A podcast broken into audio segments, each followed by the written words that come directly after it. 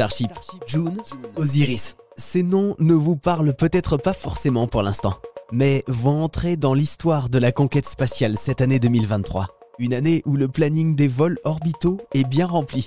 On en parle avec le référent des sujets spatiaux à la Cité de l'Espace à Toulouse, Olivier Sanguy. Alors en 2023, il y a pas mal de choses hein, qui vont se passer. Euh, il va y avoir un peu plus de lancements encore qu'en 2022 vers l'espace. Notamment, parlez-nous du Starship. Qu'est-ce qui va se passer? Ça va être quand? On veut tout savoir. Alors quand Je ne sais pas. euh, bon, il faut savoir qu'Elon Musk de SpaceX l'avait annoncé pour l'année dernière. Bon, on sait qu'il est fâché avec les calendriers.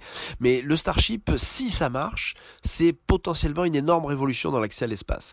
On parle d'un engin de 5000 tonnes au décollage. À titre de comparaison, la fusée lunaire de la NASA, hein, le SLS Space Launch System, c'est 2600 tonnes. Et c'est un engin intégralement réutilisable. C'est-à-dire, il est fait de deux étages. Le premier revient au sol, le deuxième Et ça peut placer 100 à 150 tonnes sur orbite basse c'est-à-dire c'est 10 à 15 fois, euh, non c'est plutôt 7 fois, voilà, la puissance d'Ariane 5 par exemple, et ça peut faire des missions vers la Lune. D'ailleurs, la partie supérieure du Starship devrait être l'atterrisseur lunaire du programme Artemis de la NASA, donc il y a énormément d'enjeux, et surtout vu que c'est un lanceur extrêmement performant qui peut servir plusieurs fois, eh bien, qui sait, peut-être que ça révolutionnera l'accès à l'espace, peut-être que la grande baisse de tarifs d'accès à l'espace aura enfin lieu, parce que je rappelle quand même la promesse de SpaceX au départ avec le Falcon 9, c'était de diviser par 10 les prix de lancement. En gros, c'est deux fois moins, ce qui est déjà remarquable, mais ce n'est pas dix fois moins. Est-ce que là, ce système peut le faire? Est-ce que c'est pas trop ambitieux? Eh bien, la réponse, d'abord avec le premier vol d'essai, qui sera un vol d'essai, donc euh, s'il y a une défaillance, c'est pas la fin du programme, ça veut dire qu'il y aura des ajustements à faire, mais c'est quand même euh, assez extraordinaire. Pour, pour donner juste une idée, le premier étage, quand il revient, il revient sur sa tour de lancement. Elles le feront pas au premier essai là. Il revient sur sa tour de lancement et il s'appuie sur euh, deux, ils appellent ça des chopsticks. En gros, c'est des, des baguettes. Hein.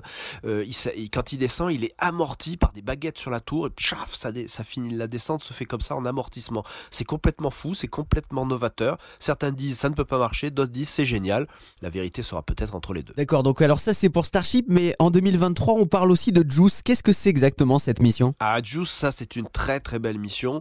D'abord c'est la première fois que l'Europe va explorer euh, euh, le système de Jupiter, c'est-à-dire la planète et ses lunes, et d'ailleurs surtout ses lunes. Donc euh, Juice c'est Jupiter Icy Moons Explorer, donc explorateur des lunes glacées de Jupiter. L'Europe a participé à des missions, mais là, c'est notre sonde, pour ainsi dire. Hein. Elle a été fabriquée par Airbus Defence and Space. D'ailleurs, elle a été euh, finalement préparée à Toulouse. Et donc, elle va décoller euh, de Kourou, au sommet d'Ariane 5. Ce sera l'avant-dernier vol d'Ariane 5, d'ailleurs. Et il y a un long voyage, comme vous l'avez dit. 2031, on arrive aux alentours de Jupiter.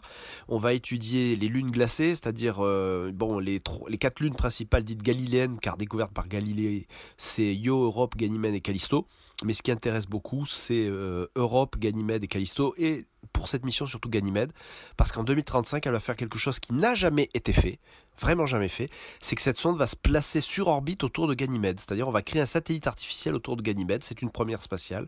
Alors pourquoi Ganymède? Parce que elle a une croûte de glace. Bon, ok, ça c'est pas génial, mais en dessous il y aurait un océan d'eau liquide. Et qui dit océan d'eau liquide dit peut-être du vivant. Alors n'imaginez pas des trucs comme dans Avatar. Hein. C'est euh, peut-être euh, si c'est déjà des microbes, ce serait énorme. Mais là on pourra pas le savoir. En revanche, on pourra voir si oui ou non cette lune présente des conditions pouvant abriter du vivant. Et ce serait déjà une découverte exceptionnelle. L'année 2023, l'année de l'espace.